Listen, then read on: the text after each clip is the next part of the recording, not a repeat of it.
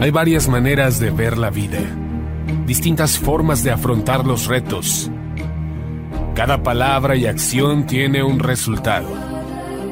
Crisis o cambio.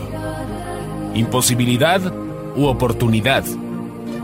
Derrota o victoria. Destino o decisiones. Culpabilidad o responsabilidad. Mentira o verdad.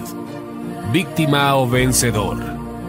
La diferencia se marca en los pensamientos, las ideas y las acciones. Esto es Mensajes de Victoria con Marco Tulio Carrascosa.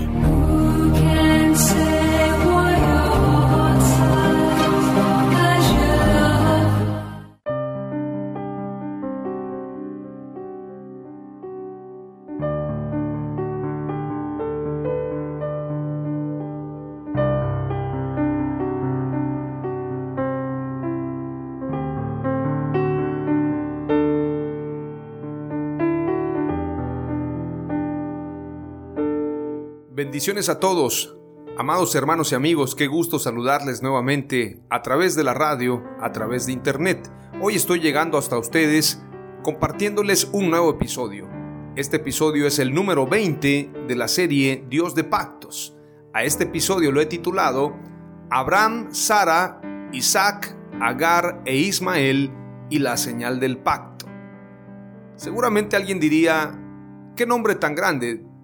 Pude haberlo llamado solamente la señal del pacto. Sin embargo, quiero mencionar los cinco nombres, Abraham, Sara, Isaac, Agar e Ismael, dentro de esta señal del pacto, porque sin duda alguna no podemos pasar por alto el papel que juega Ismael también dentro de este acontecimiento. En este sentido, tenemos que señalar que también Ismael fue circuncidado, aunque la promesa, aunque el plan de Dios específicamente se lleva a cabo en Isaac. En este sentido vamos a desarrollar hoy el mensaje con un enfoque especialmente a través del pacto que Dios hace con Abraham y con un enfoque precisamente transversal, pero a la vez también a manera de un ciclo, donde la promesa que Dios le hace a Adán, la promesa que Dios le hace a Noé, también se la hace a Abraham en el sentido de tener toda la tierra en heredad. Podemos decir claramente que los pactos han tenido que ver con que el hombre pueda tomar autoridad en la tierra, siempre y cuando se sujeten a Dios, siempre y cuando nos sujetemos a Dios y vivamos en obediencia, vivamos en santidad. Es imposible que podamos dominar esta tierra, que podamos establecer el reino de Dios viviendo una vida alejada de Dios. Dios quiere que seamos reyes y sacerdotes para Él. Y esto tiene que ver con imperio, esto tiene que ver con reino, pero también tiene que ver con un sacerdocio que le adora, con un sacerdocio, con un ejército, con una estirpe de reyes y sacerdotes. Cuando menciono la palabra ejército, estoy hablando de multitud, pero también estoy hablando de un liderazgo de un grupo importantísimo, no es un remanente. A veces hablamos mucho y esta palabra remanente es muy usada en diferentes iglesias. La palabra remanente, hablamos de poquitos. Son un remanente, somos un remanente, pero quiero decirte que Dios no le habló de pocos a Abraham. Mira las estrellas y las puedes contar porque así será tu descendencia. Es decir, el llamado para los reyes y sacerdotes para Dios, para este linaje, no es para unos cuantos, es para un ejército, es para una multitud. Y este sacerdocio se establece a través de la adoración, a través de reconocer a Dios, a través de una obediencia. Y no puede haber sacerdocio si no hay comunión con Dios. Lamentablemente hoy en día hay muchos sacerdotes, y lo digo no hablando especialmente de la Iglesia Católica, porque muchos piensan que sacerdotes son los católicos. No, no, no, no, no. Sacerdocio tiene que ver con ministerio, sacerdocio tiene que ver con nuestra casa. Y en este sentido, la escritura dice claramente en un pasaje que tal cual es el sacerdote, así es el pueblo. Si el pueblo vive una vida alejada de Dios, es porque el sacerdote no sabe guiar al pueblo hacia Dios. Tal cual es el sacerdote, así será el pueblo. Y esto va en todos los sentidos, no solamente en el ámbito eclesiástico, también en el ámbito gubernamental, en el ámbito empresarial, en el ámbito familiar, porque nosotros somos reyes y sacerdotes para Dios y esto tiene que ver con una cultura de vida, con un pensamiento, con una forma de vivir, con un estilo de vida basado en la fe en Dios. Abraham fue un rey y sacerdote para Dios. David un rey y sacerdote para Dios. Y podemos encontrar muchos ejemplos, pero el único que pudo llevar el reino conforme al reino de los cielos, el único que pudo vivir como un sacerdote conforme al reino de los cielos, es nuestro Señor Jesucristo. A Él sea la gloria, a Él sea la honra, a Él sea la alabanza por los siglos de los siglos. No se equivoca el apóstol Pablo en declarar, no hay justo ni aun uno Nadie pudo conservarse justo. No hay justo ni aun uno. El único justo, el único santo, el único perfecto, el único que no pecó, fue tentado en todo, pero sin pecado es nuestro Señor Jesucristo. Entonces, entendemos que los pactos de Dios, aunque son transversales, hay una línea transversal en todo esto, también son un ciclo que donde comenzó el primer pacto, vamos a terminar ahí. El primer pacto fue en Edén, sin embargo, ya Dios había declarado y la escritura dice que el cordero fue inmolado antes de la fundación del mundo. Es decir, antes que el hombre pecara, ya Dios había propuesto venir a la tierra a manera de hombre, es decir, hacerse hombre para morir por nosotros y poder salvarnos de la vida pecaminosa, de una vida alejada de Él. Esto es muy profundo, esto va más allá de nuestro entendimiento, esto es como lo que decía mi padre, que hay agujeros negros en el espacio y muchas veces queremos meternos en temas tan profundos y decía mi padre esta frase, hay quienes terminan locos. Porque nos metemos a preguntarle cosas a Dios que son demasiado profundas. Y Jesús declaró, Jesús dijo, si no entendéis las cosas terrenales, ¿cómo entenderéis las cosas espirituales, las cosas celestiales? Si no entiendes lo terrenal, ¿cómo vas a entender lo celestial? Es imposible meter el agua del mar en una botella. Es imposible. Entonces tratar de entender a Dios a través de mentes humanas es imposible. Dios nos ha dado una revelación de las cosas, sin embargo la revelación completa solamente se puede obtener a través del Espíritu Santo. ¿Sabía usted que no todos los colores podemos verlos? Hay colores que, si tú y yo pudiéramos ver colores que se salen del entendimiento y de la capacidad humana para poder verlos, hay colores que son demasiado fulgurosos que si usted y yo viéramos algún color de estos, seguramente quedaríamos ciegos. En la Biblia encontramos en el libro de los Hechos que el apóstol Pablo tuvo un encuentro con Jesús. Y por la luz que él miró, la luz de Jesús, él quedó sin poder ver durante un cierto tiempo. No quedó ciego totalmente, pero él no podía ver y necesitó un proceso para volver a ver. ¿Qué quiero decirte con esto? Muchas veces le hacemos preguntas a Dios que seguramente tienen respuesta, sin embargo, esas respuestas solamente se pueden recibir si estamos en un nivel espiritual adecuado. Tratar de sobrellevar conocimientos que son muy profundos puede ser peligroso, puede ser fatal. Entonces, ¿por qué estoy comentando todo esto? Porque precisamente el Cordero de Dios fue inmolado antes de la fundación del mundo. Todo lo que ha sucedido, todo lo que está sucediendo, todo lo que sucederá, ya sucedió, ya fue. Esto es como una película en diferido. Ya sucedió. Es decir, ya el Señor conoce la película. Ya el Señor conoce toda la historia. Y Él es el mismo de ayer, de hoy y por los siglos. Lo que te estoy diciendo es que aunque tú pienses que puedes añadir alguna cosa a lo que ya está escrito, no se puede.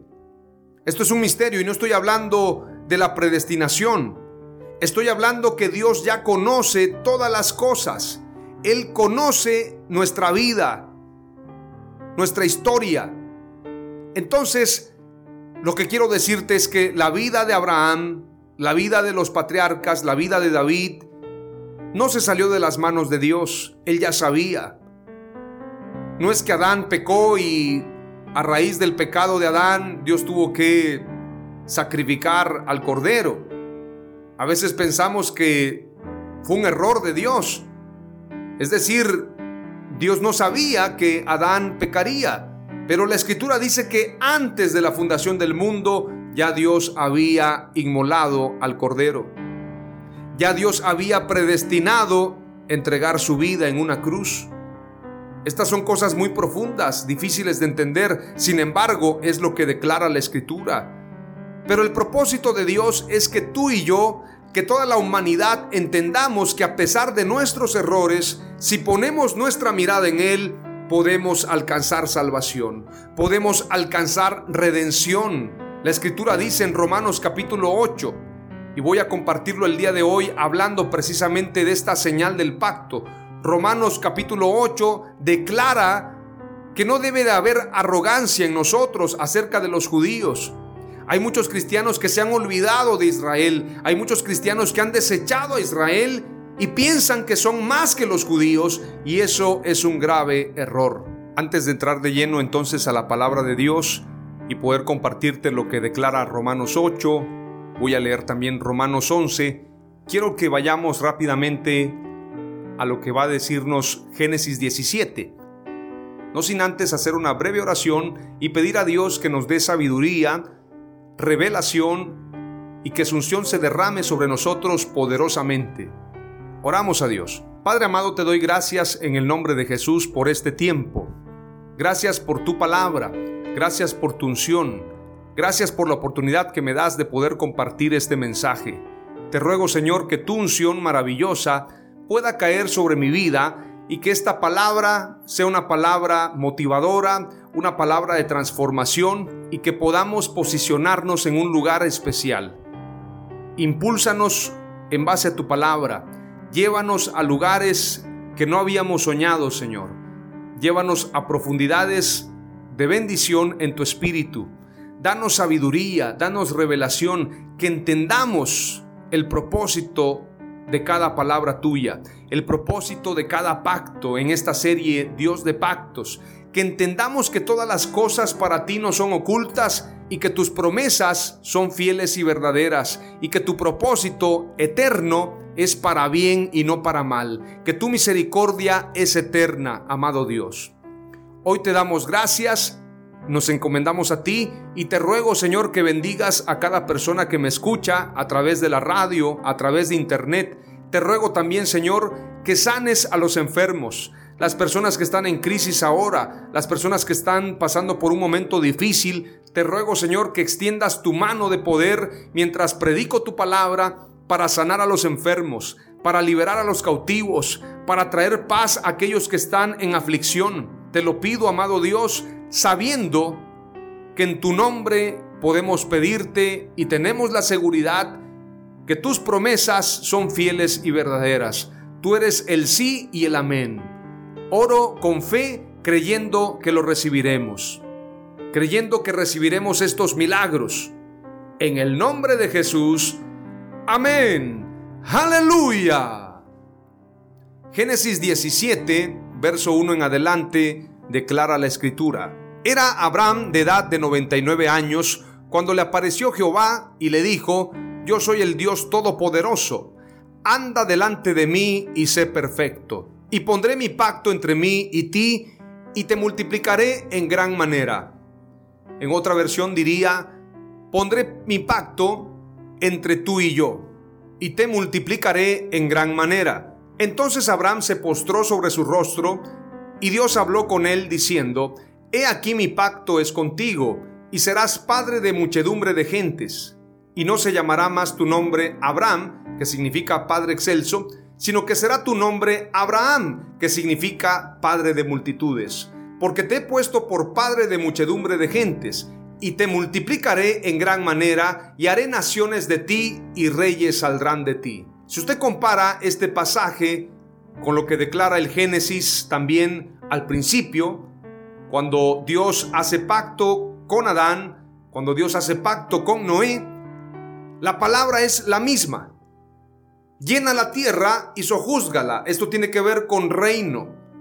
Sojuzgar a una nación tiene que ver con poderío, tiene que ver con dominarla. Pero esta dominación no es a través de la fuerza. Qué curioso, amados hermanos, que aún los satanistas, aún los malvados, tienen sus propios protocolos.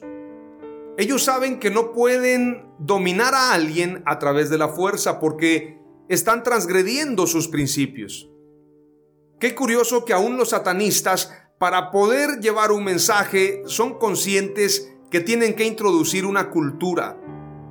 Recientemente yo estaba observando una entrevista de los diferentes grupos satánicos latinoamericanos y cómo estos grupos se han dado a conocer durante muchos años y han tenido financistas que pertenecen obviamente a estos intereses diabólicos. Sin mencionar los nombres de estas bandas, quiero comentarte que una de las bandas más renombradas, que estuvo viajando a muchos países, el vocalista de la banda habla directamente a las cámaras y relata el nombre de uno de sus discos que tiene que ver con Jesús, inclusive el disco habla de Jesús, pero desde la perspectiva de un satanista y desde la perspectiva de una banda de rock que quiere llevar un mensaje. El vocalista dice, si nosotros trasladamos a Jesús a esta época, si Jesús viniera por segunda vez a la tierra, se encontraría con una iglesia diferente, con una iglesia que haría contraste con él. Entonces, a través de las canciones, ellos enviaron un mensaje y algo que me llamó la atención fue que el vocalista declaró, a través de nuestras canciones estamos llevando cultura.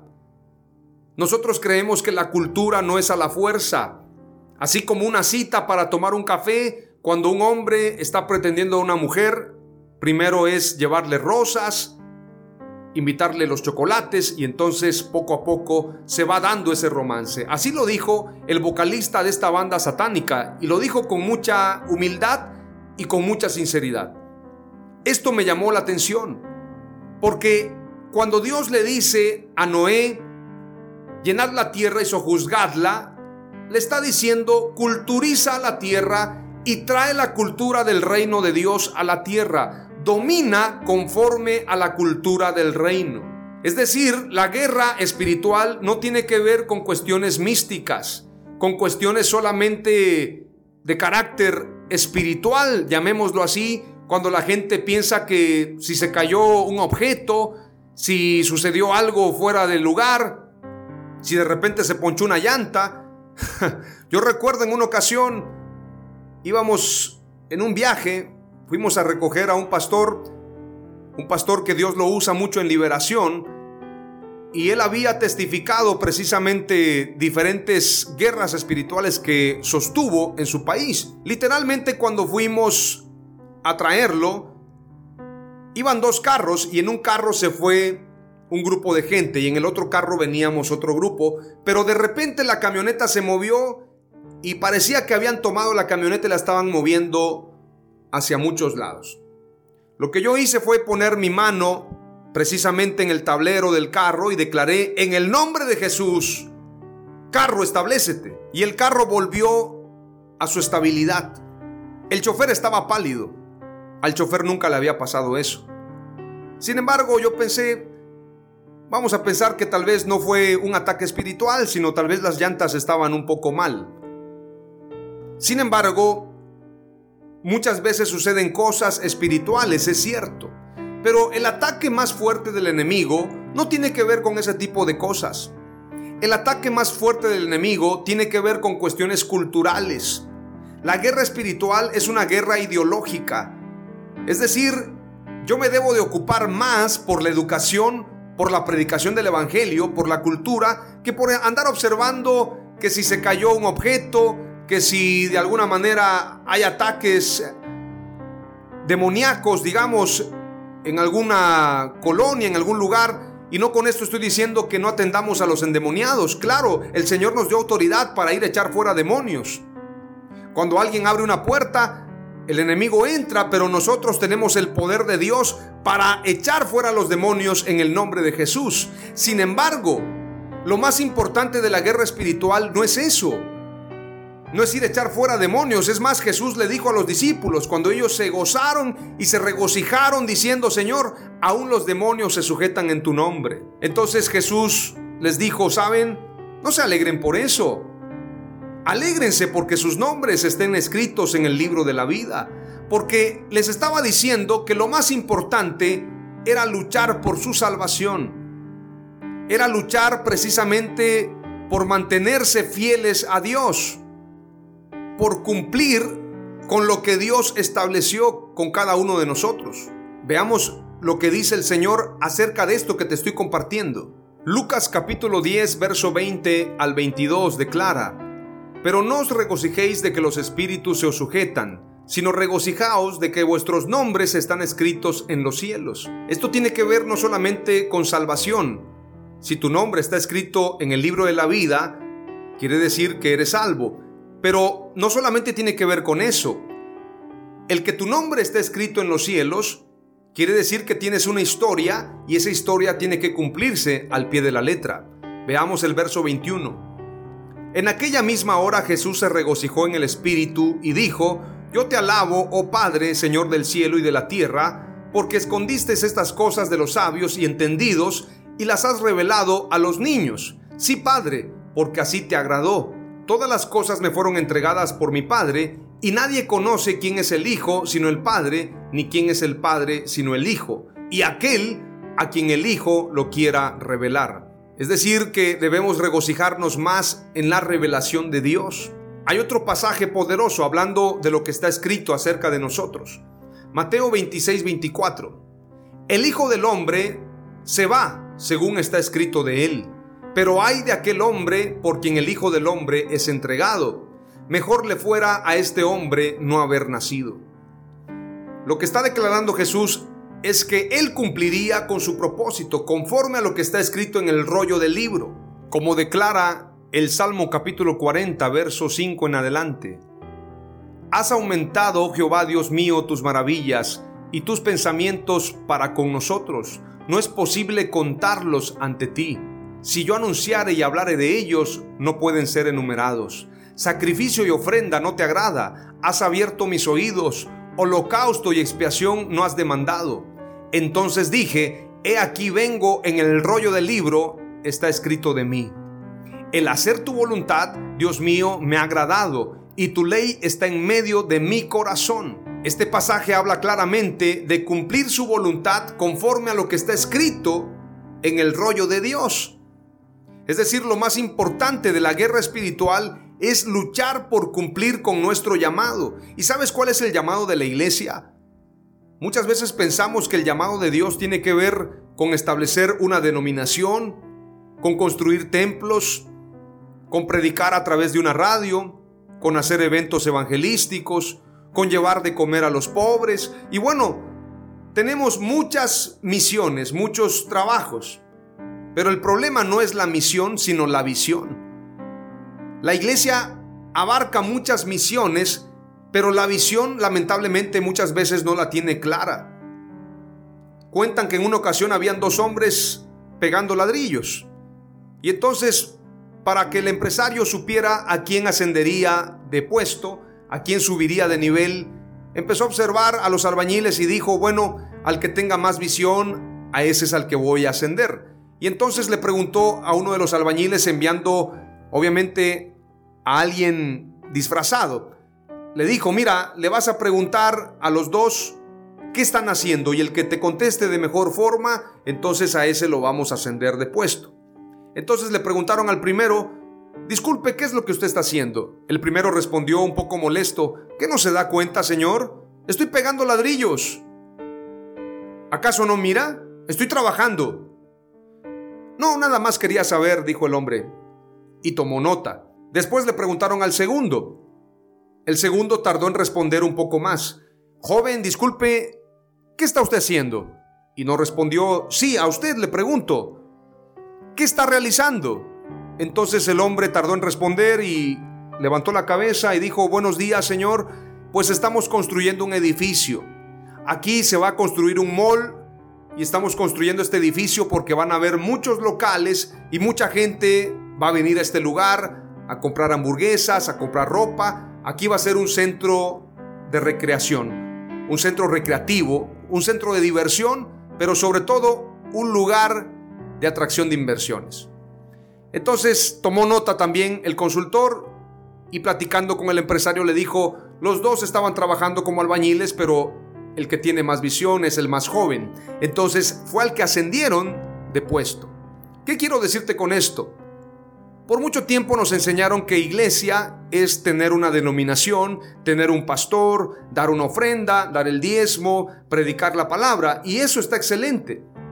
Sin embargo, si tú piensas que para eso murió Jesús en la cruz, si para eso fueron los pactos que Dios hizo con el hombre, si para eso solamente para que alguien establezca una denominación, viva bien, tengamos un pastor renombrado que sale en la televisión, que entrevista a los famosos, otro que se hace llamar apóstol y que lo invitan a cruzadas. Bueno, si usted está pensando eso, si usted piensa que eso es iglesia, su visión está muy corta.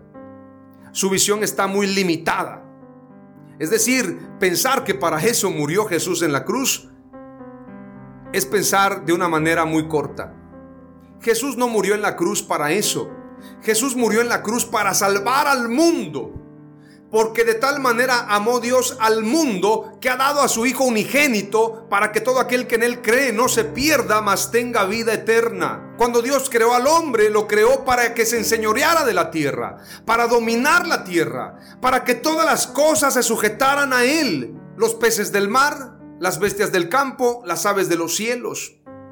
Para que el hombre fuera el Señor de la creación pero para que el hombre también caminara en unidad, en amistad con Dios. Es decir, gobernar la tierra conforme a los propósitos de Dios. Vivir en una unidad con Dios. Ser uno con Dios. Gobernar la tierra conforme a los mandamientos de Dios. Conforme a la ley de Dios. Conforme a su palabra. Conforme a su cultura es decir, trasladar el reino de Dios a la tierra, pero también vivir en adoración a Dios, es decir, ponerlo a Él siempre en primer lugar. Pero dentro de todo esto, de poner a Dios en primer lugar, de gobernar la tierra, hay un propósito muy especial de Dios para con nosotros, y es que tú y yo seamos felices. Yo he pensado y lo he dicho, y quiero escribirlo en un libro, porque Martín Lutero nos habló de cinco solas y esto fue el espíritu de la reforma.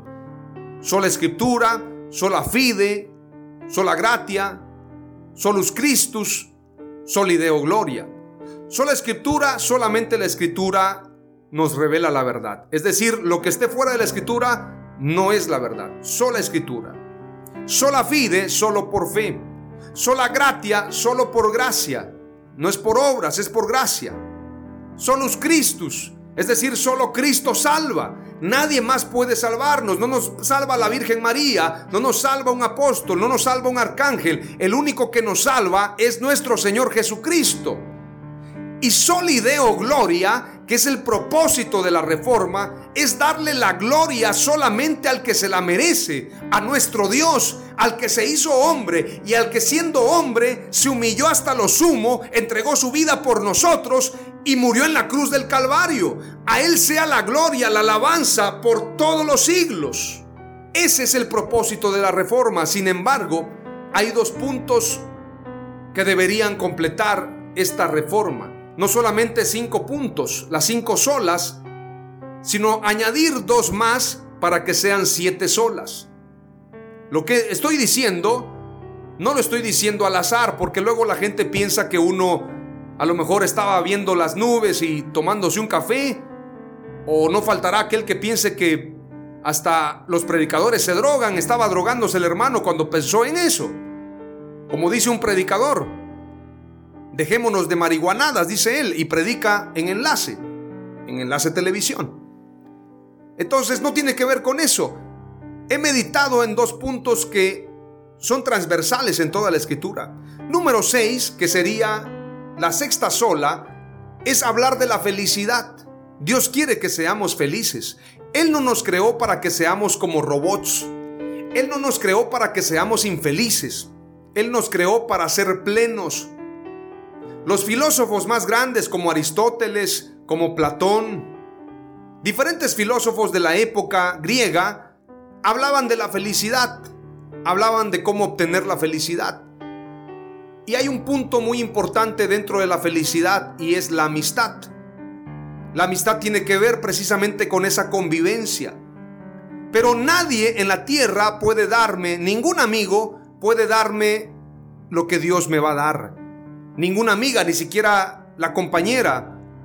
Como dice Nelson Net, un carente busca a otro carente.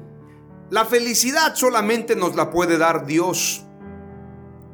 Entonces, la sexta sola tiene que ver con la felicidad, que es el propósito por el cual Dios nos creó también para ser felices. Por eso nos creó con todos estos órganos que tenemos. En el caso de las mujeres tienen una escultura, son hermosas. No hay mujer que sea fea. En el caso de los hombres tenemos una estructura, tenemos brazos fuertes, tenemos piernas fuertes, tenemos más fortaleza que la mujer, es decir, somos un complemento el uno del otro. Pero qué curioso que Dios nos rodeó de toda una obra de arte, la creación. Tenemos diversidad de climas, tenemos playas, tenemos montañas, tenemos árboles, tenemos muchas aves, diferentes animalitos. Toda la creación, las diferentes frutas, verduras, para que tú y yo nos gocemos con esta creación. ¿Por qué piensa usted que usted va a vivir en el cielo? De hecho, yo he pensado, y no estoy blasfemando, yo no estoy diciendo que el reino de los cielos sea aburrido, no me vaya a malinterpretar. Pero mucha gente piensa que vamos a vivir en el cielo y se imagina como en las caricaturas, como en las películas, al apóstol Pedro en la entrada y alguien entrando ahí. ¿Cuál es su nombre? Pedro Pérez López. A ver, permítame, voy a ver si está en la lista de los que son salvos. Ah, bueno, como se llama Pedro, creo que sí, usted es salvo, porque los Pedros, la mayoría fueron salvos. Entonces imagínese que en la entrada está el apóstol Pedro. Y entonces piensan que el cielo es lleno de nubes, a manera de algodones, te van a dar un arpa. A ver, ¿qué instrumento tocabas allá? El piano. Ah, bueno, a ti te va a tocar un piano, a ti te va a tocar un arpa, a usted le va a tocar una flauta. Y pensamos que el reino de los cielos es así, que vamos a estar alabándolo todo el tiempo en los cielos, en las nubes. Esto es un error. Porque la escritura dice que se establecerá el reino milenial. Y la escritura habla también de un reino eterno donde jugarán el lobo y el cordero. Donde la serpiente y el león jugarán. Donde el niño podrá tocar al león. Esto fue el propósito en el Edén al principio de la creación. Entonces todas las cosas que están creadas fueron creadas para el hombre, para que el hombre se enseñoreara de ellas y pudiera disfrutarlas. Entonces, la sexta sola debería ser sola plenitud en Dios. Solamente en Dios yo puedo ser un hombre pleno. No puedo tener plenitud, felicidad, gozo, alegría en otras cosas que no provengan de Dios. Es imposible. Aún las personas que digan soy feliz, yo tengo todo, no necesito a Dios, están mintiendo. Todos necesitamos a Dios. El mismo Robbie Williams. Bueno, hay dos. Robin Williams, el cantante, y Robbie Williams, el actor. Y los dos, Robbie Williams, el cantante, escribe una canción donde él dice, hay un vacío en mi corazón. Mientras él canta en un concierto en Inglaterra donde hay millones de personas que fueron a verlo, él está cantando una canción y dice, le platico mis planes a Dios y él se burla de ellos. Esa famosa frase que dicen, ¿quieres hacer reír a Dios? Platícale tus planes. Eso es mentira. Dios no se burla de tus planes. Dios es tu mejor amigo. O esa famosa frase que dicen, ¿sabes cuál es el mejor amigo del hombre? El perro. Eso no es cierto. El mejor amigo del hombre es Jesús. Y Él quiere habitar en nuestro corazón, en tu corazón. Él quiere cambiar tu historia, quiere cambiar tu vida, quiere hacerte feliz, quiere hacerte pleno. Ese es el propósito de Dios. Y entonces el mismo cantante Robbie Williams dice, hay un vacío en mi corazón. Mientras está cantando, él llora ante millones que fueron a verlo a él.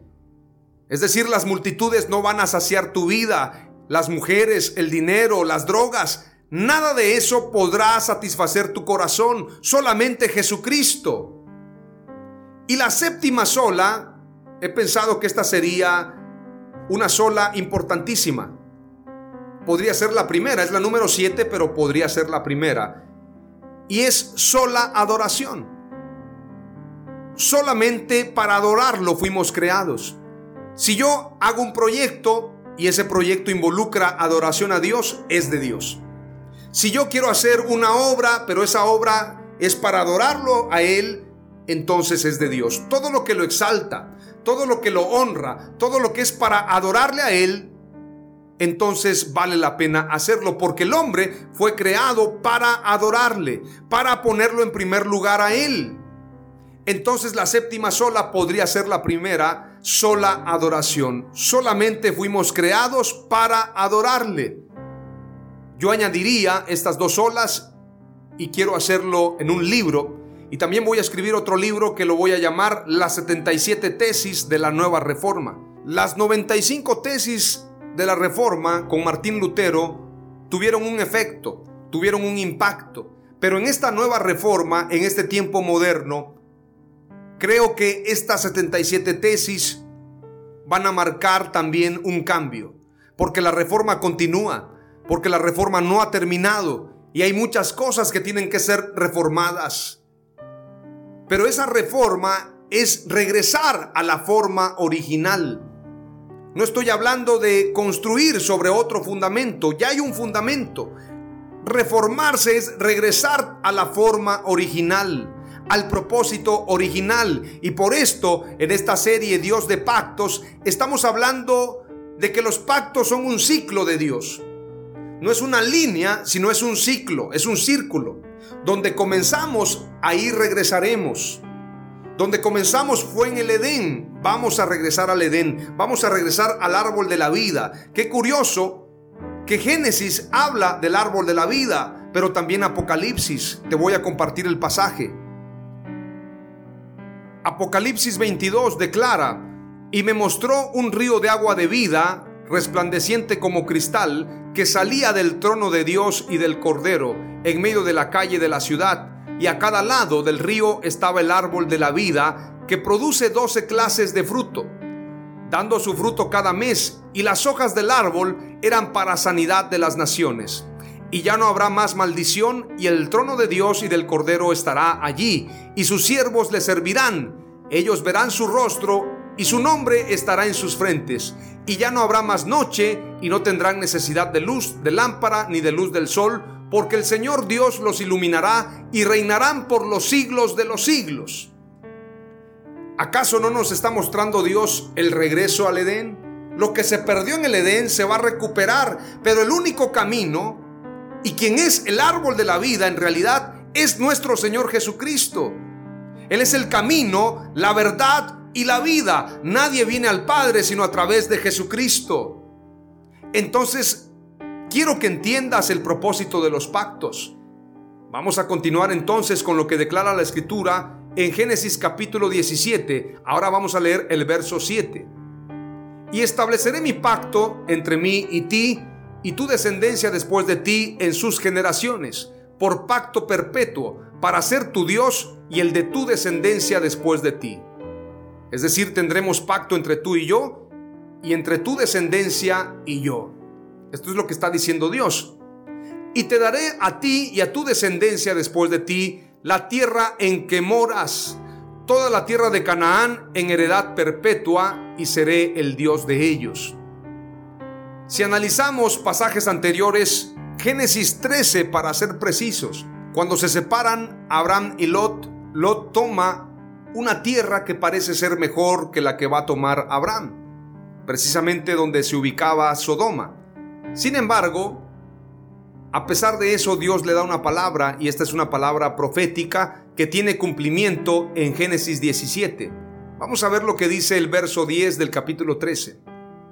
Y alzó Lot sus ojos y vio toda la llanura del Jordán, que toda ella era de riego, como el huerto de Jehová, como la tierra de Egipto en la dirección de Zoar, antes que destruyese Jehová a Sodoma y a Gomorra. Lot quiso tomar la mejor tierra. Ah, bueno, si se trata de escoger, voy a escoger la mejor. La llanura del Jordán, la tierra de riego, así como el huerto de Jehová, voy a tomar ese lugar de bendición. Y bueno, Abraham hay que vea qué tierra le queda. Yo voy a tomar la mejor. Esto fue lo que hizo Lot. Sin embargo, en el verso 11 declara, entonces Lot escogió para sí toda la llanura del Jordán y se fue Lot hacia el oriente y se apartaron el uno del otro. Abraham acampó en la tierra de Canaán, en tanto que Lot habitó en las ciudades de la llanura y fue poniendo sus tiendas hasta Sodoma. Verso 14. Y Jehová dijo a Abraham, después que Lot se apartó de él, Alza ahora tus ojos y mira desde el lugar donde estás hacia el norte y el sur y al oriente y al occidente. o sea, Mira toda la tierra. Mira todo lo que puedas ver, porque toda la tierra que ves la daré a ti y a tu descendencia para siempre. Le está diciendo, mira toda la tierra. Yo te entregué todo, te estás peleando por una llanura cuando yo te entregué todo a ti. Esto es lo que le está diciendo Dios, el mismo que le dijo, mira las estrellas y las puedes contar, porque así será tu descendencia. Mira las arenas del mar si las puedes contar, porque así será tu descendencia. Es decir, no tengas límites, porque todo te lo he entregado a ti. Y la misma promesa se la hace Dios precisamente a Noé. Llenad la tierra y sojuzgadla. La misma promesa para Adán. Enseñorense de la tierra, sojuzguenla, llénenla. Y a David le dice también y declara en uno de los salmos, pídeme y te daré por herencia las naciones. Ahora a la iglesia le dice Dios, le dice Jesús, Toda potestad me es dada en cielo y en tierra, por tanto vayan y hagan discípulos a las naciones. A todas las naciones. Mateo 24 declara, y este Evangelio del reino será predicado en toda la tierra y entonces vendrá el fin. Entonces tenemos que entender el propósito de iglesia. No estamos aquí para abrir más templos, no estamos aquí para abrir más denominaciones, no estamos aquí para levantar a un pastor famoso, un apóstol famoso, no estamos aquí para tener nuestro propio lenguaje, no estamos aquí para andar condenando a la gente, no estamos aquí para hacer marchas y decir no al aborto, no al matrimonio igualitario, pero pareciera que somos una secta, somos una etnia, un grupito por ahí de ruidosos que están inconformes. No se trata de eso. Estamos aquí para establecer el reino de Dios. Estamos aquí para entender el propósito de la cruz. Estamos aquí para entender el propósito de los pactos. Estamos aquí para dominar todas las cosas y que todas las cosas estén bajo nuestros pies, como declara la carta a los Efesios. Capítulo 1 y verso 15 en adelante dice, por esta causa también yo, habiendo oído de vuestra fe en el Señor Jesús y de vuestro amor para con todos los santos, no ceso de dar gracias por vosotros, haciendo memoria de vosotros en mis oraciones, para que el Dios de nuestro Señor Jesucristo, el Padre de Gloria, os dé espíritu de sabiduría y de revelación en el conocimiento de Él, alumbrando los ojos de vuestro entendimiento, para que sepáis cuál es la esperanza a que Él os ha llamado y cuáles las riquezas de la gloria de su herencia en los santos y cuál la supereminente grandeza de su poder para con nosotros los que creemos según la operación del poder de su fuerza, la cual operó en Cristo, resucitándole de los muertos y sentándole a su diestra en los lugares celestiales, sobre todo principado y autoridad y poder y señorío y sobre todo nombre que se nombra no solo en este siglo, sino también en el venidero. Aquí viene la clave. Verso 22. Y sometió todas las cosas bajo sus pies y lo dio por cabeza sobre todas las cosas a la iglesia. Escuche bien, a la iglesia, a ti y a mí. Verso 23, la cual es su cuerpo, la plenitud de aquel que todo lo llena en todo. Entonces, como que nos va quedando claro el propósito de los pactos, el propósito de las promesas de Dios, el propósito de la cruz. Vamos a seguir leyendo lo que dice la escritura en Génesis 17, verso 9 ahora. Dice, dijo de nuevo Dios a Abraham, en cuanto a ti, guardarás mi pacto, tú y tu descendencia después de ti por sus generaciones. Este es mi pacto que guardaréis entre mí y vosotros y tu descendencia después de ti. Será circuncidado todo varón de entre vosotros. Circuncidaréis pues la carne de vuestro prepucio y será por señal del pacto entre mí y vosotros.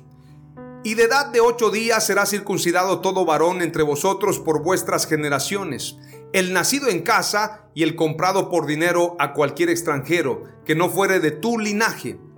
Debe ser circuncidado el nacido en tu casa y el comprado por dinero, y estará mi pacto en vuestra carne por pacto perpetuo. Verso 14. Y el varón incircunciso, el que no hubiere circuncidado la carne de su prepucio, aquella persona será cortada de su pueblo, ha violado mi pacto. Lucas capítulo 2, para que entendamos el propósito del pacto. Este propósito era para definir de dónde vendría la simiente que habría de aplastarle la cabeza a la simiente de la serpiente. Recordemos lo que señala Génesis 3:15. Tu simiente le herirá en la cabeza y la simiente de la serpiente te herirá en el calcañar. Voy a leerte textualmente lo que dice Génesis 3:15. Y pondré enemistad entre ti y la mujer, y entre tu simiente y la simiente suya. Esta te herirá en la cabeza y tú le herirás en el calcañar. La simiente tiene que ver precisamente con el nacimiento del Mesías. El Mesías fue quien hirió la cabeza de la serpiente, quien le aplastó la cabeza a Satanás fue el Mesías, fue Jesús. Y la serpiente herirá en el calcañar porque Jesús murió en la cruz. Obviamente sufrió en la cruz para poder salvarnos. Sin embargo, esta mordedura en el calcañar también se traduce en persecución para el pueblo de Dios. Pero quienes le vamos a aplastar la cabeza a Satanás somos la iglesia. Como lo leía en Efesios capítulo 1, todas las cosas las puso por debajo de los pies de la iglesia. Este es el señorío que Dios nos entregó. Por esto somos de la simiente. Y la promesa es para la mujer. A través de María vino el Mesías. Pero qué curioso que había una señal para ese pacto. Y Jesús cumplió al pie de la letra esa promesa. Vayamos rápidamente a lo que señala Lucas capítulo 2, verso 21 en adelante. Cumplido los ocho días para circuncidar al niño, le pusieron por nombre Jesús, el cual le había sido puesto por el ángel antes que fuese concebido. Y cuando se cumplieron los días de la purificación de ellos, conforme a la ley de Moisés, le trajeron a Jerusalén para presentarle al Señor, como está escrito en la ley del Señor todo varón que abriere la matriz será llamado santo al Señor. Y para ofrecer conforme a lo que se dice en la ley del Señor, un par de tórtolas o dos palominos. Ahora, si leemos Lucas 3, este acto de la circuncisión tiene que ver con la simiente, tiene que ver con la señal de la simiente, porque al niño lo presentan, escuche bien, al niño cuando lo presentan, lo presentan desnudo. ¿Por qué lo digo? Porque la única forma de saber que un niño está circuncidado es viendo su desnudez. No podía ser que el niño trajera un pañal y cómo saber que fue circuncidado, no, porque lo dicen. Si era un mandato, tenía que ser visto. Veamos lo que dice la escritura. Jesús fue circuncidado, pero ahora vamos a ver lo que declara precisamente Lucas capítulo 3. Dice la escritura. En el verso 32 declara, Hijo de David, hijo de Isaí, hijo de Obed, hijo de Boz, hijo de Salmón, hijo de Nazón, hijo de Aminadab, hijo de Aram, hijo de Esrom, hijo de Fares, hijo de Judá, hijo de Jacob, hijo de Isaac, hijo de Abraham, hijo de Taré, hijo de Nacor, hijo de Seruc, hijo de Ragaú, hijo de Pelec, hijo de Ber, hijo de Sala, hijo de Cainán, hijo de Arfaxad, hijo de Sem, hijo de Noé, hijo de Lamec, hijo de Matusalén, hijo de Enoch, hijo de Jared, hijo de Mahalalel, hijo de Cainán, hijo de Enos, hijo de Set, hijo de Adán, hijo de Dios. Es decir, la simiente, el linaje. Y veamos la figura cuando presentan a Jesús, tiene que ser desnudo. Obviamente podía traer algún envoltorio, pero tenía que verlo el sumo sacerdote, porque fue presentado en el templo. Entonces tenía que ver lo que venía circuncidado. Y dentro de la genealogía de Jesús, obviamente, él cumple con todos los requisitos para ser el Mesías, en base a las promesas de los pactos. Entonces el propósito de la circuncisión era precisamente para cumplir con este principio. No era para que los niños, porque muchos piensan en qué sentido podía ser una señal la circuncisión, no era para que el niño circuncidado o el adolescente, toda la gente supiera que era circuncidado, no se trata de eso. Si la Biblia dice que es una señal y tiene que ver con un pacto y ese pacto tiene que ver con la salvación del mundo, tiene que ver con la simiente que ha de aplastarle la cabeza al enemigo, la señal sería ante el sumo sacerdote. La señal sería proteger esa simiente, proteger ese linaje hasta la presentación de ese niño ante el sumo sacerdote y se cumpliera ese linaje, esa línea, esa descendencia hasta llegar al Mesías. Ese es el propósito precisamente de la circuncisión. Sin embargo, también tiene que ver con sujetarse a un estilo de vida que tiene que ver con los mandamientos de Dios. Porque los que se circuncidaban tenían que guardar la ley más adelante. Después de Abraham viene la ley de Moisés, el pacto con Moisés, y los que se circuncidaban tenían que guardar la ley. Entonces tiene que ver con un estilo de vida, tiene que ver con una forma de ser, con un caminar conforme a los mandamientos de Dios. Vamos a seguir leyendo lo que dice Génesis 17, verso 15 en adelante. Dijo también Dios a Abraham, a Sarai tu mujer no la llamarás Sarai, mas Sara será su nombre. Y la bendeciré y también te daré de ella hijo. Sí, la bendeciré y vendrá a ser madre de naciones y reyes de pueblos vendrán de ella. Entonces Abraham se postró sobre su rostro y se rió y dijo en su corazón, a hombre de 100 años ha de nacer hijo, y Sara ya de 90 años ha de concebir. Y dijo Abraham a Dios, ojalá Ismael viva delante de ti.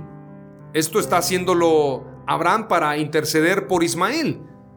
Respondió Dios, ciertamente Sara tu mujer te dará a luz un hijo, y llamará su nombre Isaac, y te confirmaré mi pacto con él como pacto perpetuo para sus descendientes después de él y en cuanto a Ismael, también te he oído. He aquí que le bendeciré y le haré fructificar y multiplicar mucho en gran manera. Doce príncipes engendrarán y haré de él una gran nación. Mas yo estableceré mi pacto con Isaac, el que Sara te dará a luz por este tiempo el año que viene.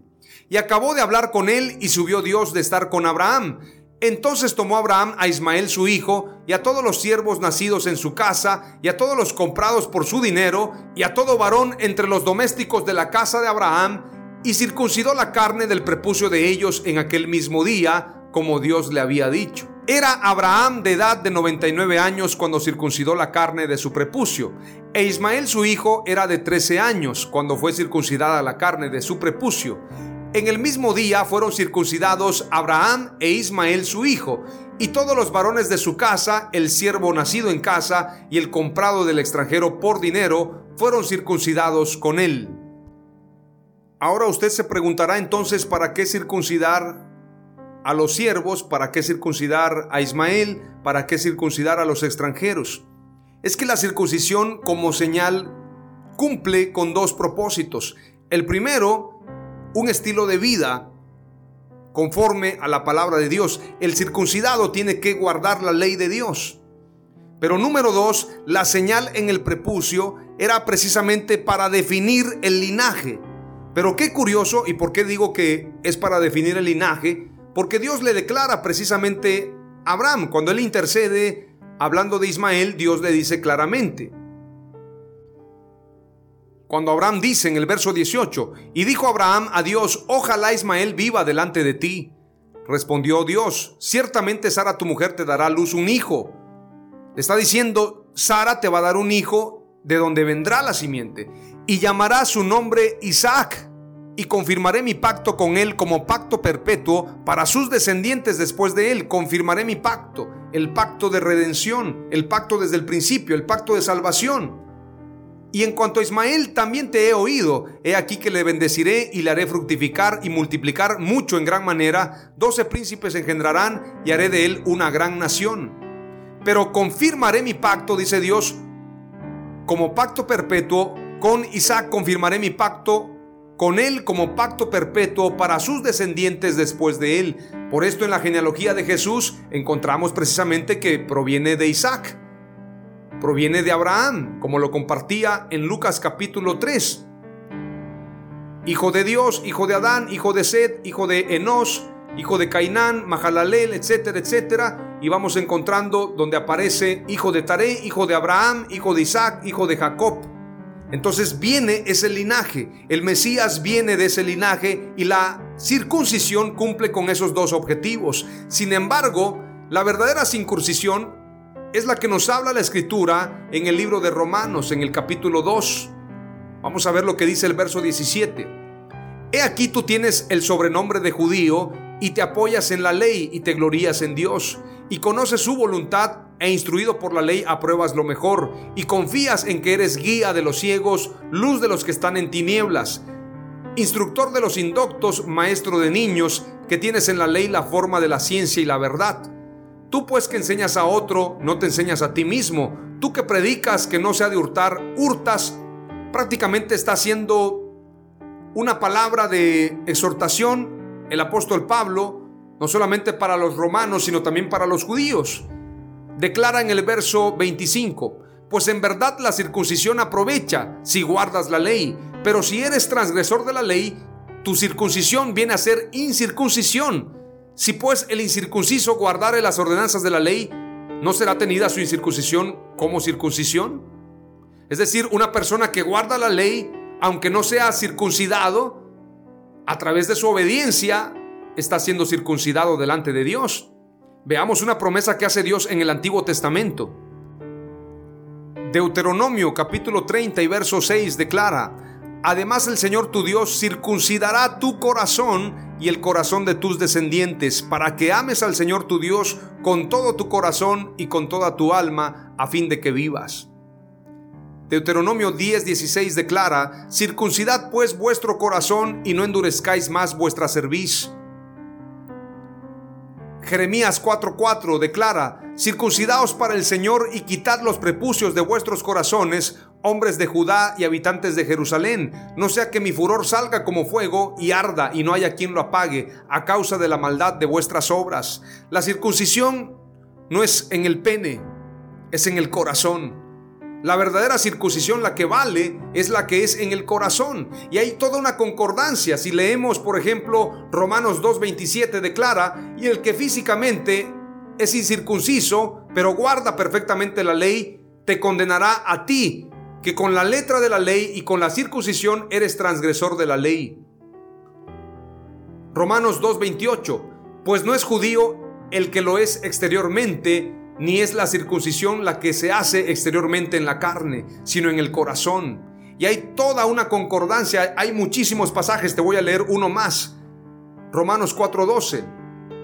Y padre de la circuncisión para los que no solamente son de la circuncisión, sino que también siguen las pisadas de la fe que tuvo nuestro padre Abraham antes de ser circuncidado es decir, que Abraham guardó la fe antes de la circuncisión. Nosotros provenimos de la fe y no de la circuncisión necesariamente. Para guardar la ley tenemos que circuncidar nuestro corazón y no nuestro prepucio. es interesante decir todo esto. Hemos llegado al final y te comparto siete palabras clave con todo el corazón. Deseo que haya sido de mucha bendición para ti este mensaje. Número uno, cuando Dios quiere bendecirte, te demandará perfección. Número 2. La multiplicación y el crecimiento es una promesa del pacto.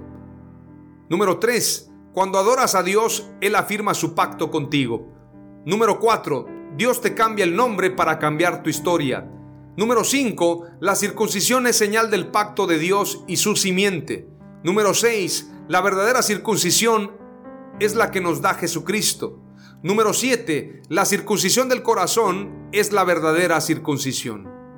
Oramos a Dios. Padre amado, te doy gracias en el nombre de Jesús por este mensaje. Te ruego, Señor, que nos des sabiduría y que podamos entender el propósito del pacto de la circuncisión. Que entendamos que tuvo un propósito para anunciar la simiente, anunciar el linaje, anunciar al Mesías, pero también convertirnos en hombres y mujeres fieles a ti que guardan tu palabra. Señor, que entendamos que la mayor circuncisión no es la del prepucio de nuestro pene como hombres, sino la circuncisión más importante es la del corazón. Que podamos serte fiel y guardar tu palabra. Te amamos, Señor, y bendecimos tu nombre. En el nombre de Jesús. Amén. Aleluya.